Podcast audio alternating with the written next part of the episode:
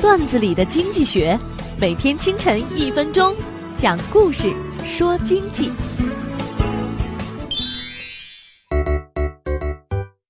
一个印度人、以色列人和一位中国人结伴旅游。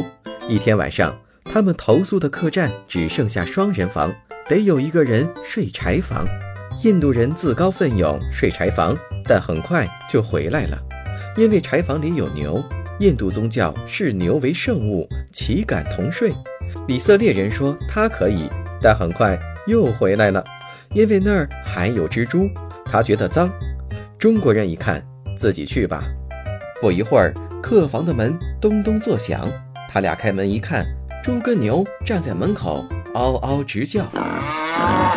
大型企业不得不选择跟随劳动力而迁徙的行为，叫做腾笼。腾笼的目的是为了引入大量的高科技企业、投资企业。腾笼换鸟跟睡柴房有异曲同工之妙。当你面临不能和猪牛睡在一起的时候，你除了逃离，其实还可以将猪牛给赶出去。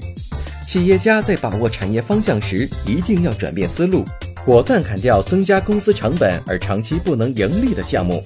将有长远前景的资产置换到公司之中。本栏目由财经榜中榜之路上说头条与上升微电台联合制作。